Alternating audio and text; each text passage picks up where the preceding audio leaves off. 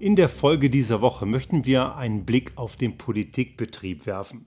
Wir haben ja das immer wieder mal angedeutet, wo da so die Fallstricke liegen. Und wir möchten in dieser Woche gerade hinsichtlich gewisser Themen, die immer wieder so aufkommen, wo auch Leute die Kanzlerfähigkeit der aktuellen grünen Kanzlerkandidatin Annalena Baerbock immer wieder so anzweifeln mit einer wesentlichen Begründung, es würde an Erfahrung mangeln.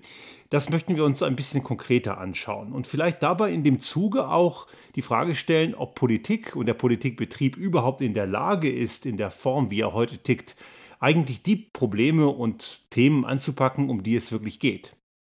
Wir haben es grundsätzlich mit einer ganz großen Schwäche zu tun in der Politik, die allerdings auch die Wirtschaft hat. Und jetzt müssen wir ganz klar sagen, die Wirtschaft macht es in vielen Teilen gar nicht unbedingt besser, wobei man jetzt nicht die Wirtschaft als Ganzes sehen muss, sondern ein Teil der Wirtschaft, nämlich der Teil der Wirtschaft, der kurzfristig denkt.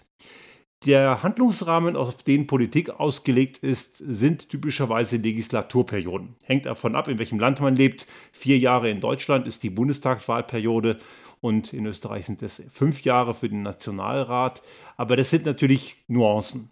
Und es gibt darüber hinaus noch weitere Zwischenwahletappen, so Landtagswahlen zum Beispiel oder in den USA sind es die Midterm Elections. Da gibt es immer wieder so diese typischen Strukturen, wo dann eben auch noch auf so Zwischenetappen geschaut wird, weil man da ja auch nochmal punkten muss. Und diese Blick, dieser Blick auf Wahlergebnisse und auf kurzfristige, schnelle Popularität, weil zwei bis drei Jahre oder auch vier oder fünf Jahre, das ist ja keine lange Zeit, die sind schneller vorbei, als man glaubt. Da versuchen natürlich die Akteure einen entsprechenden Eindruck zu hinterlassen, damit die Wiederwahl gelingt. Und dabei denken sie oft sehr kurzfristig. Es geht um um Effekte, um Beliebtheitspotenziale, um Beliebtheitswerte, die einfach schnell da sein müssen und die möglichst auch kurz vor einer Wahlzeit anfallen, weil bekanntermaßen sind viele Wählerinnen und Wähler eher im Kurzzeitgedächtnis unterwegs und haben dann längst vergessen, was eigentlich vor einem Jahr oder zwei wirklich passiert ist. Die Wirtschaft macht sowas relativ ähnlich und wir sollten hier nicht denken, und ich habe das ja schon gesagt, dass es da unbedingt besser ist. Bei DAX-orientierten Konzernen sind Quartalsergebnisse sehr wichtig. Bei generell allen möglichen aktiennotierten Konzernen schaut man auf die Jahres, Jahresbilanzen und auf die jeweiligen Presseaussendungen dazu. Die jeweiligen Vorstände haben oft Verträge für ein paar Jahre und dann wird eventuell noch ein, zweimal verlängert. Aber die wirklich langfristigen Auswirkungen des Handels müssen diejenigen, die etwas tun, in den allermeisten Fällen gar nicht mehr ausbaden. Das hat zur Folge, dass entsprechend auch Entscheidungen sehr kurzfristig ausgerichtet sind. Wir erleben das zum Beispiel bei strategischen Ausrichtungen, die, und das haben wir in der Automobilindustrie ja massiv gesehen, die also eine Innovation fördern und unbedingt auch begünstigen, dahingehend, dass sie nicht gemacht werden, weil sie natürlich kurzfristig gewisse Ergebnisse schmälert. Die deutsche Autoindustrie hat das Thema E-Mobilität über viele, viele Jahre komplett ignoriert und auch belächelt, muss man sagen. Jetzt hecheln sie dem Wettbewerb hinterher, auch wenn sie das selber nicht wahrhaben wollen. Und es wurde deswegen nicht investiert, obwohl es erkennbar war, weil natürlich eine solche Investition das aktuelle Betriebsergebnis im laufenden Jahr schmälert und die Zielvereinbarung des Top-Managements eben daran hängt. Und damit sind solche kurzfristigen Gewinnerwartungen und solche Zielvorgaben für das Top-Management sehr ähnlich wie eben Wahlperioden für Politikerinnen und Politiker, die ihre entsprechenden Handlungen auf sehr schnelle, kurze Popularität ausrichten. Aber was haben wir in der Politik noch? Da haben wir eben genau diese Thematik, dass wir sehr stark marketinggetriebene Aktionen sehen. Eine gute Freundin von uns, die Barbara Sommerer, eine sehr kompetente Sachverständige für Medienwesen, die hier in Österreich einige sehr spannende Projekte gemacht hat und auch im Politzirkus recht gut vernetzt ist und sich auskennt. Sie hat einen sehr wichtigen Satz gesagt, nämlich den Satz, Marketing funktioniert in der Politik nur für Rechte. Rechte Gruppierungen, die machen ganz massiv eindeutig nur Marketing. Warum? Das ist relativ einfach. Marketing besteht aus einer sehr schön aussehenden illusorischen Welt, die allerdings nicht unbedingt mit der Realität zu tun hat. Und ich meine hier nicht das gesunde Marketing, was man durchaus auch braucht, nach dem Prinzip tue Gutes und rede darüber, denn wir wissen alle, die besten Ideen und Aktionen nützen wenig, wenn man sie nicht in die Öffentlichkeit hinausbringt, sondern es geht um genau das, dass man eben nur den Schein wahrt. Wir haben hier momentan in Österreich, das werden die äh, Hörer in Deutschland vielleicht nicht unbedingt immer so mitkriegen, es gibt in der Süddeutschen Zeitung immer wieder ganz gute Berichte, die zeigen, was hier so wirklich los ist. Und Österreich ist gerade in einer sehr, sehr schlechten Verfassung. Der renommierte Verfassungsjurist Heinz Mayer, der hat das mal sehr schön gesagt in einem Zeitgästebeitrag letztes Jahr. Die österreichische Demokratie, sie liegt auf der Intensivstation. Es ist noch nicht so spät, aber es ist kritisch und ich würde sagen, es hat sich seitdem nicht verbessert, eher verschlechtert. Wir haben hier einen, ich sage es immer, das ist der Kanzlerauszubildende oder Kanzlerpraktikant Sebastian Kurz, der wirklich nicht, äh, wirklich nicht nur talentbefreit ist und komplett unfähig für das Amt, sondern er kultiviert das auch noch dadurch, dass er nur, aber auch wirklich nur Marketing macht. Er versucht seine gesamte Inkompetenz dadurch zu überdecken, dass er versucht, etwas gut dazustehen lassen, was nicht gut ist. Ein Beispiel dazu. Er hat mehrfach in den letzten Wochen gesagt, Österreich würde künftig in die Impfstoffproduktion einsteigen ist kompletter Blödsinn. Wird es nicht. Wir wissen alle, dass so eine Impfstoffproduktion nicht vom Himmel fällt und dass eventuell Teile davon als Zuliefereinheit irgendwo entstehen können und zum Teil auch in ganz kleinen Nuancen da sind. Aber Impfstoffe wird Österreich so schnell nicht produzieren. Das ist einfach nur eine Finte, damit die Fan-Community glaubt, dass er der große Checker ist. Ein anderes Beispiel. Er hat auch immer wieder, wenn Impfstofflieferungen angekündigt waren und auch kamen, das als sein Verdienst dargestellt. Er hat sogar mal behauptet, dass er ganz persönlich beim Pfizer-Chef angerufen hat, um die Impfstoffe zu ordern und dann würden die in rauen Mengen kommen. Gekommen ist, genau wie in anderen EU-Ländern, erstmal so gut wie gar nichts und jetzt so langsam kleckert's rein. Aber das ist nicht etwa Sebastian Kurz, der das gepackt hat, sondern das sind die EU-Verträge. Und gegen die EU keilt er ja besonders gerne, weil ja die EU einer der Sündenböcke ist, die er immer wieder braucht. Warum er auch immer wieder die EU als Sündenbock nimmt, liegt daran, dass es in diesem Land eine relativ starke Abneigung gegenüber der EU gibt. Für die, die es nicht wissen, Österreich ist kein Gründungsmitglied der EU, ist erst in den 90ern zur EU zugestoßen, wurde damals in einer Volksabstimmung entschieden und heute muss man davon ausgehen, würde diese Volksabstimmung nicht so ausfallen, dass es einen EU-Beitritt gäbe, obwohl gerade so ein kleines Land wie Österreich massiv die EU braucht. Nationalismus kann sich so ein Land wie Österreich genau genommen überhaupt gar nicht leisten. Aber Kurz äh, hat immer wieder diesen antieuropäischen Kurs und er ist auch antieuropäisch eingestellt, weil es in weiten Teilen seiner Wählerschaft gut ankommt. Ein weiteres Thema ist die ausländerfeindlichen Einstellungen und die Art und Weise, wie man ein auf harter, harter Hund im Bereich der Migrationsthematik macht. Auch das ist extrem unmenschlich, asozial und eines zivilisierten Landes nicht würdig, aber bei seinen Fans kommt das gut an. Damit sieht man auch sehr klar, dass eben diese einfachen Botschaften von Feindbildern, von Schuldigen, die man kultiviert und wenn etwas gut läuft, sich das selbst ans Revers zu heften, bei seinen Fans verdammt gut ankommt. Auch wenn es halt ganz und gar nicht stimmt. Es ist erstunken und erlogen. Und wenn etwas eben schlecht läuft, dann wird es im Zweifelsfall auch seinem Koalitionspartner in die Schuhe schieben. Das hat er früher eben gemacht bei seinem ersten Koalitionspartner mit den Faschisten, mit der FPÖ. Jetzt mit den Grünen macht das genauso. Wie ich finde, die haben sich viel zu sehr darauf eingelassen und lassen ihm zu viel durchgehen. Und hier kann man ganz klar sagen, das ist eine rechtspopulistische Truppe. Diese ÖVP, die Volkspartei, hat mit der alten ÖVP, die eher eine konservative, christlich orientierte Partei war, gar nichts mehr zu tun.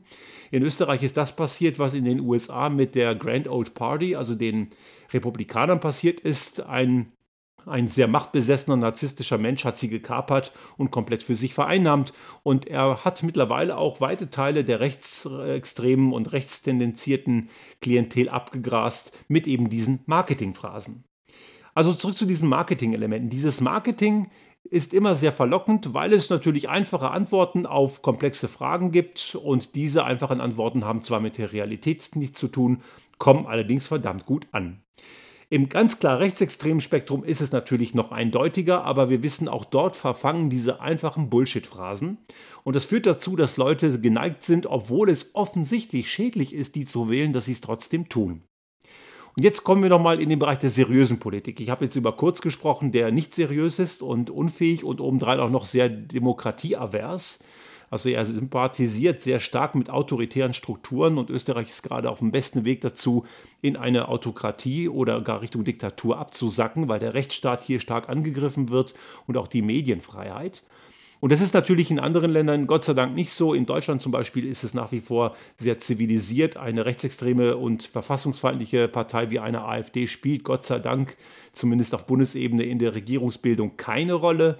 Das könnte jetzt in manchen Wahlen in Ostdeutschland, jetzt in Sachsen-Anhalt sind ja im Juni Landtagswahlen, wenn es blöd läuft, spielen sie da vielleicht eine Rolle. Hoffen wir das Beste, dass das nicht passiert. Aber da haben wir genau den gleichen Effekt, dass die dann ihre Wählerstimmen mobilisieren konnten, wenn sie Schuldige kultivieren konnten. Und das ist auch wieder so eine Art Marketing. Wir geben euch die einfachen Antworten auf komplexe Probleme. Und diese komplexen Probleme, die Antwort darauf kann manchmal auch einfach nur sein, dass es die Probleme angeblich gar nicht gibt. Bei der Klimakrise zum Beispiel passiert das sehr häufig, dass man einfach behauptet, das sei alles nur Blödsinn und der Versuch, eine Sie sagen es immer gerne, Ökodiktatur aufzubauen, was ja kompletter Quatsch ist. Aber eben die Zielgruppe, die fällt drauf rein und glaubt jeden Blödsinn, weil es ja im Internet steht. Nun aber auch die seriösen Parteien, die jetzt durchaus in der demokratischen äh, Richtung anzuordnen sind, die nichts mit Extremismus zu tun haben, wie eine, die ganzen Unionsparteien, die machen auch sehr viel Marketing. Und auch, muss man sagen, ganz klar, auch die Grünen machen ihr Marketing und alle anderen machen es auch, ganz klar. Also alle machen Marketing und alle machen den Fehler, dass sie auf Legislaturperioden denken. Und jetzt ist genau der Punkt, wo wir nochmal auf das Thema Erfahrung schauen können, was ja immer wieder Annalena Baerbock, der grünen Kanzlerkandidatin, vorgeworfen wird, sie hätte diese Erfahrung nicht. Und ich muss sagen, vielleicht ist es ganz gut, dass sie die nicht hat, denn wer Erfahrung im Politikbetrieb hat, der macht es wahrscheinlich genau so falsch wie all diejenigen, die das all die Jahre davor gemacht haben, nämlich sie machen Marketing auf Basis kurzfristiger Wahlergebnisse. Und genau das funktioniert nicht. Also was muss Politik tun? Politik muss einen ganz anderen Weg gehen. Schauen wir mal, wie das heute läuft. Wir haben typischerweise sowas wie Wahlprogramme. Wahlprogramme sind eine, eine Sammlung von Ideen, von Aktionen, von Maßnahmen, die man umsetzen will. Und diese Wahlprogramme entstehen typischerweise im Vorfeld von Wahlen. Das ist etwas, was gerade in Deutschland momentan sehr mit großer Spannung erwartet wird für die Grünen, weil viele die Frage stellen, ja, wie wollen die denn ihre tollen Ideen, die sie in ihrem Grundsatzprogramm formuliert haben, eigentlich umsetzen? Und das ist eine sehr berechtigte Frage. Wenn man das Grundsatzprogramm liest, kann man, glaube ich, viele tolle Sachen dort wiederfinden. Ich persönlich kann mich da in vielen Bereichen sehr gut identifizieren. Ich würde sagen, nicht alle Punkte werden von allen sehr gerne geteilt. Auch diese sehr starke Europa-Affinität wird gerade auch von Konservativen, nicht nur von Rechtsextremen, tendenziell kritisch gesehen oder gar abgelehnt. Aber viele Sachen dort sind durchaus richtig. Aber das ist erstmal ein Wünsch dir was und auch ein Grundsatzprogramm hat nicht den Anspruch, ein Wahlprogramm zu sein. Im Wahlprogramm wird das typischerweise konkreter und ich bin sehr gespannt, was bei den Grünen demnächst im Wahlprogramm steht. Ich werde es ganz sicher aufmerksam lesen. Die Unionsparteien suchen ja noch ihr Programm, das muss erst noch kommen. Aber spannend wird es auf jeden Fall, was dann dort drin steht. Aber was passiert dann, wenn es dann Wahlen gibt und dann gibt es einen Regierungsauftrag und typischerweise gibt es keine absolute Mehrheit, was durchaus ganz gut ist. Und dann passiert das, was passieren muss, nämlich es gibt Koalitionsverhandlungen und dann passiert in Koalitionsverhandlungen leider nicht das, was passieren muss. Denn in Koalitionsverhandlungen, ich kann das zumindest jetzt aus der Seite beurteilen, wie ich es als, als Externer sehe, ich war noch nie bei einer Koalitionsverhandlung dabei, aber ich nehme durchaus wahr, was seriöse Medien darüber schreiben. Und aus Insidern, ich habe mit einigen Leuten auch schon gesprochen, die in Koalitionsverhandlungen dabei waren. Es ist eher so eine Art Kuhhandel. Da geht es so sinngemäß in der Art und Weise zu, wenn du das bekommst, kriege ich dafür das. Und manche Sachen in dem einen Wahlprogramm gehen für den anderen halt gar nicht. Und dann ist die Frage, ob man bereit ist, sich von einer Idee im Wahlprogramm zu verabschieden. Und daran sind auch schon einige Male Koalitionsverhandlungen gescheitert. Ich erinnere nur an den Ausstieg der FDP nach der letzten Bundestagswahl. Und dann ist aber wirklich die Frage, wenn man dann ins Wahlprogramm guckt und schaut, wer kriegt dann was, ob diese Ideen, die dort drin stehen, eigentlich genau zu dem Zeitpunkt, wenn dann die Entscheidungen getroffen werden, was die nächsten vier Jahre in dem Fall passieren soll, eigentlich die richtigen Ideen sind. Natürlich macht es Sinn, in ein Wahlprogramm zu gucken, denn das ist eine gute Ideensammlung, die ein, ein Leitsystem sein kann aber man muss es eben nochmal auf den Prüfstand stellen. Und man sollte hier nochmal ganz klar verstehen, bevor man sagt, was man wirklich umsetzt anhand des Wahlprogramms, was eigentlich die wirklichen Probleme sind. Was sind die wirklichen Herausforderungen und Themen, die man in den nächsten vier Jahren komplett umsetzen kann? Und bei welchen Themen kann man vielleicht sinnvolle Weichen stellen? Diese sinnvollen Weichen sind entscheidend für Folgeprozesse, eventuell einer weiteren Wahlperiode, sofern man die Wahl gewinnt, Und diese Fragen müssen zuerst beantwortet werden, bevor man dann in das Wahlprogramm schaut und guckt, welche Maßnahmen davon, welche Ideen passen denn dazu. Und es kann durchaus sein, dass man dann irgendwelche Ideen braucht, die nicht in einem der Wahlprogramme steht, von denen die eventuell eine Koalition bilden, dann muss man eben auch neue Ideen entwickeln. Und was noch komplett offen ist, ist ja der Weg zu diesen Maßnahmen. Und eine weitere Sache fehlt, und das kann man eben auch entwickeln, wenn man versteht, wofür man das eigentlich tut. Wenn man nämlich den Zielzustand verstanden hat, der eigentlich da drüber steckt. Eine Maßnahme alleine ist noch nicht das fertige Produkt. Man muss sich auch überlegen, wie soll der Zustand aussehen, der diese Maßnahme am Ende auch möglich macht. Und da, wenn man das alles täte, käme auch bei der Bevölkerung ein sehr viel besseres Gefühl an, dass das Ganze Sinn macht, was die tun und dass das Ganze auch in eine richtige Richtung geht, dass man das Gefühl bekommt, ja, die lösen unsere Probleme. Klar, man wird es nicht allen recht machen. Einige werden das nicht gut finden. Das gehört dazu. Das ist eben in einem demokratischen Diskurs auch durchaus gut. Es darf sich auch gerieben werden. Das ist auch alles richtig. Aber die Politik muss eben ganz viel Dinge auch erklären. Und wenn man dann anfängt, Dinge zu erklären und eigentlich weiß, wofür man etwas tut, dann kann man eben auch unpopuläre Maßnahmen durchaus leichter umsetzen, weil man sie erklären kann. Wenn man etwas nur umsetzt, weil es halt im Wahlprogramm steht, dann tut man das für die eigenen Anhänger. Preaching to the converted. Man spricht die an, die sowieso überzeugt sind und die anderen sind irgendwie muffig und können damit so gar nichts anfangen. Und die Frage ist jetzt gerade im Kontext der Grünen, die ja jetzt durchaus ein sehr gutes Potenzial haben, sogar stärkste Kraft zu werden, dass sie eben nicht nur die Menschen erreichen, die ihnen sowieso eher zugeneigt sind, zu denen ich mich durchaus auch zählen würde, sage ich ganz offen, sondern wie sie auch diejenigen erreichen, die sie zu Unrecht immer wieder als Verbotspartei bezeichnen. Denn das sind sie nicht. Darüber haben wir auch schon mal gesprochen. Konservative sagen ja immer gerne, sie seien Verbotspartei, dabei sind sie es nicht. Da, gerade Konservative lieben ja Verbote, wenn es ihnen halt nur in den Kram passt. Aber natürlich eine Gesellschaft ohne Verbote, ohne Regeln gibt es nicht. Wir haben auch heute Verbote und man kann ganz klar offen diskutieren, ob es die richtigen sind. Nicht alle machen Sinn und andere wiederum fehlen.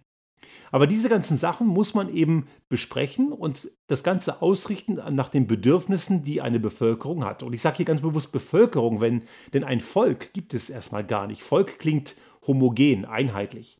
Eine Bevölkerung ist inhomogen, sehr, sehr unterschiedlich und in den letzten Jahrzehnten tendenziell inhomogener geworden, weil natürlich der Individualisierungsgrad in einer Bevölkerung ganz massiv zugenommen hat, was ja auch erstmal gar nicht schlecht ist.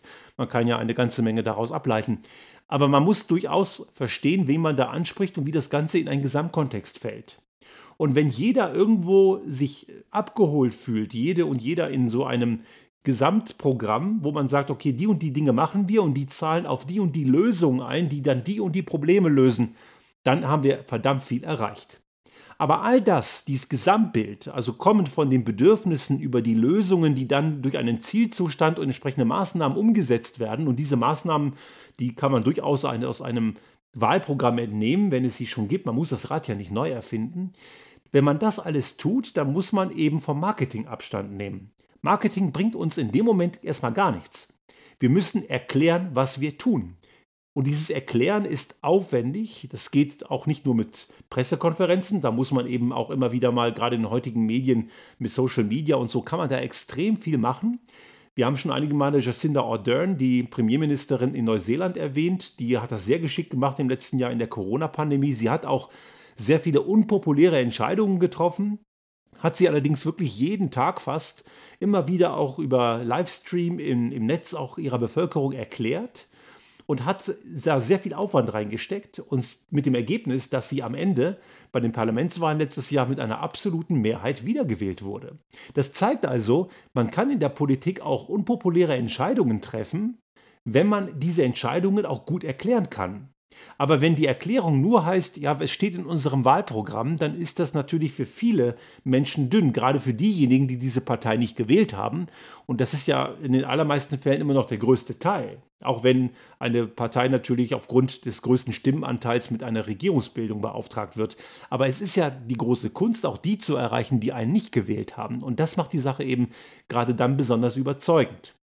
Marketing kann man benutzen, wenn man dann im, immer wieder zwischendurch oder auch immer wieder im Nachgang Dinge natürlich auch kommuniziert. Marketing gehört in einem gesunden Rahmen dazu. Aber in heutiger Zeit hat man den Eindruck, dass Marketing einen sehr, sehr großen Teil einnimmt, bei rechten und rechtsextremen Parteien ausschließlich Marketing eine Rolle spielt und äh, Inhalte komplett auf der Strecke bleiben. Bei demokratisch äh, affinen Parteien ist es natürlich verschoben eher zur, zur inhaltlichen Orientierung, aber das Marketing hat, so mein Eindruck, einen viel zu großen Anteil immer noch an dem, was dort gemacht wird. Und das Erklären von Inhalten muss viel, viel wichtiger werden. Wir haben uns auch hier bei uns im Unternehmen und mit unserer Kollegin, Kollegin Barbara Sommerer, die ich vorhin erwähnt habe, die Mediensachverständige, die in Graz sitzt, wir haben uns dazu ein paar Sachen überlegt. Wir haben das Ganze Bürgerinnenwerte genannt, Politik von außen nach innen. Außen nach innen, weil wir eben von den Bedürfnissen der Bevölkerung her schauen wollen und verstehen wollen, was wirklich die Bedürfnisse sind. Und nicht eben aufgrund der eigenen Ausrichtung, der eigenen DNA und manchmal kommen da auch noch lobbyistische Interessen dazu, gerade bei eher konservativen und wirtschaftsliberalen Parteien. Das soll aber eine untergeordnete Rolle spielen. Natürlich hat eine Partei eine DNA und die soll sie auch weiter kultivieren und verstehen, aber es ist wichtig, dass man versteht, was wirklich die Probleme sind. Also von außen nach innen denken. Ich werde den Link dazu hier entsprechend zu den Show Notes mit hinzufügen, wenn sich jemand damit tiefer beschäftigen möchte. Ich glaube, Politik muss anders agieren. Und daher finde ich es gut, dass Annalena Baerbock vielleicht nicht die große Erfahrung hat im Bereich des Regierens, weil sie dadurch gewisse Fehler, die die, die mit der Erfahrung dahergehen, sehr wahrscheinlich nicht machen wird. Zumindest habe ich große Hoffnung, dass das passiert. Ich glaube, dass in der Politik der, der Zukunft, in der Art, wie sie passieren sollte, gerade den Koalitionsverhandlungen eine ganz, ganz große Rolle vorsteht. Momentan hat man eher das Gefühl, in den Parteiprogrammen und in den Wahlprogrammen sind die Sachen gesetzt und das wird am Ende nur noch in den Koalitionsverhandlungen übertragen, um zu klären, was man davon macht. Aber ich glaube, es sollte andersrum sein. Die Koalitionsverhandlungen sind der Zeitpunkt, wenn eine Regierungsperiode in ihrer Machart definiert wird. Und selbst dann können wir nicht alles überblicken. Wir haben alle gesehen, diese Pandemie, die hat keiner der Regierenden vorhergesehen, auch wenn man es hätte können, aber seien wir ehrlich, hat keiner gesehen und wir haben uns da reingetastet. Solche Sachen müssen auch funktionieren. Aber der Zeitpunkt der Koalitionsverhandlungen legt fest, was die nächste Legislatur wirklich passieren soll. Und dann muss man eben in der Lage sein, auch nochmal den Zustand der Welt, des Landes, der Bevölkerung, die wahren Probleme, die gerade da sind, auch nochmal zu reflektieren. Und wenn man die Probleme reflektiert und verstehen will, dann darf man eben erstmal nicht in Lösungen denken. Man muss wirklich verstehen, wo die Probleme sind und man muss die Wertvorstellung und die wirklichen Erwartungen begreifen. Die Bevölkerung sagt einem das auch nur eingeschränkt, so wie Kunden für ein Produkt oder eine Dienstleistung oft auch eher in Lösungen denken und das eigentliche Bedürfnis ein anderes ist.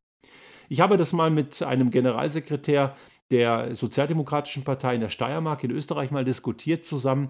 Und wir haben, äh, da ging es um die Bildungspolitik. Und tra traditionell, auch in Österreich ist das so ähnlich wie in Deutschland. Die Sozialdemokratie favorisiert ein Ganztagsschulmodell, eher dieses gemeinsame Lernen, während konservative Kreise eher diese frühe Trennung favorisieren. Aber das sind alles mögliche Lösungen mit ihren Vor- und Nachteilen.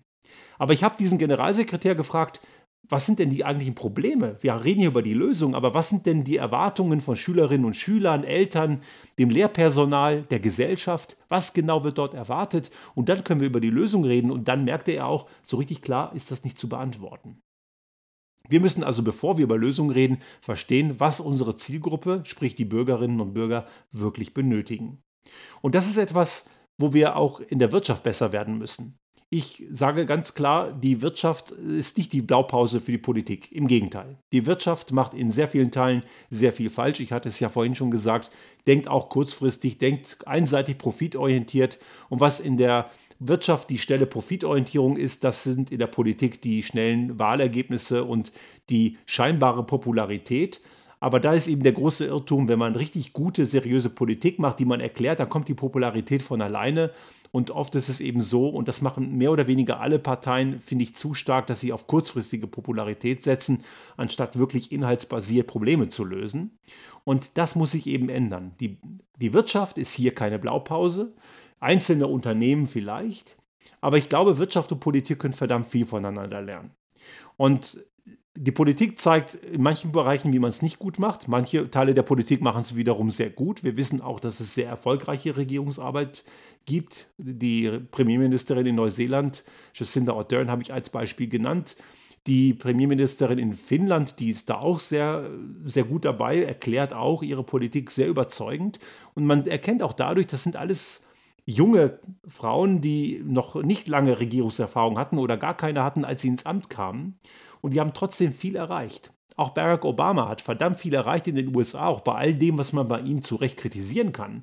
Und man kann und muss jeden Politiker und jede Politikerin auch immer wieder kritisieren. Das gehört in einem Diskurs dazu.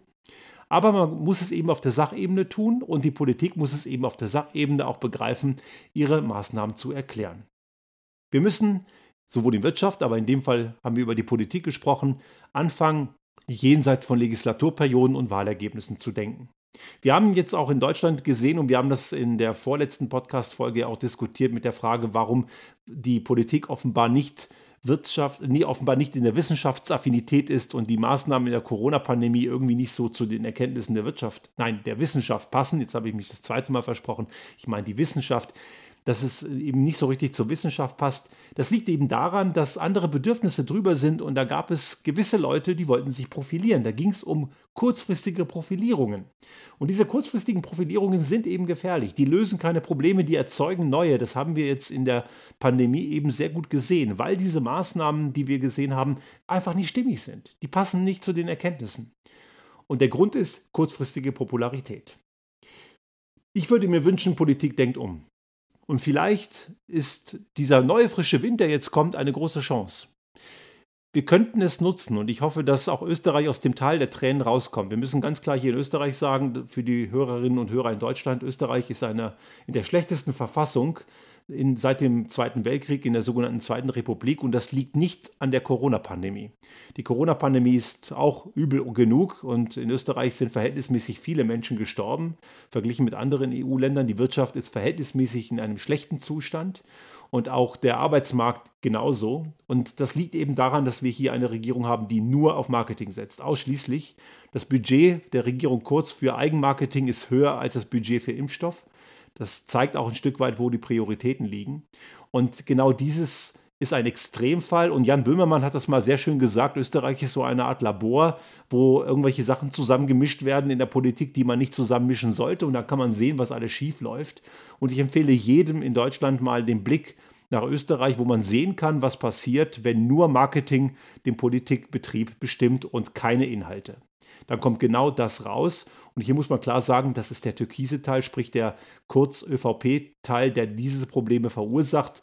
Auch der grüne Teil macht gewisse Fehler, keine Frage, auch das ist nicht perfekt. Aber das Problem, warum dieses Land gerade in einem ziemlichen Desaster steckt, ist weder die Corona-Pandemie noch der Koalitionspartner von, von Kurz. Es ist Kurz und seine, ich nenne es mal türkise Sekte selber, in einer ganz, ganz schlechten Verfassung. Und genau das sollte in Deutschland nie passieren. Ich glaube, Deutschland ist davon immer noch sehr weit weg. Und viele andere Länder sind davon auch sehr weit weg, aber andere sind wiederum auch jenseits von Österreich. Wir haben das in Ungarn gesehen. Ungarn ist längst eine Diktatur und das sollte uns nicht passieren. Die Brücke zu einem gemeinsamen Europa. Ein gemeinsames Europa ist für viele auch ein Schreckgespenst, für etwas, was sich viele nicht vorstellen können. Aber wir müssen in die Richtung denken und das können wir erklären. Und ich glaube, dass die Menschen in der Bevölkerung im größten Teil in der Lage sind, diese Erklärung zu verstehen. Und wir müssen sie mitnehmen. Es geht nicht darum, dass irgendjemand Order per Mufti sagt, was ansteht.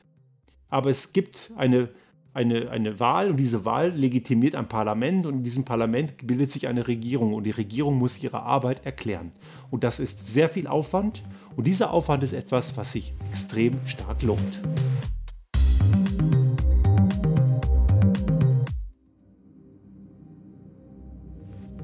Sollte Ihnen unser Podcast gefallen haben und Sie auch künftig keine Folge verpassen wollen, dann abonnieren Sie uns einfach auf den gängigen Kanälen wie zum Beispiel iTunes, Spotify oder anderen Podcast-Hostern oder auch auf unserem YouTube-Kanal finden Sie immer mit dem einen Tag Verzögerung die aktuelle Folge unseres Restart Thinking Podcast und selbstverständlich freuen wir uns in Zeiten der Aufmerksamkeitsökonomie über das eine oder andere Like.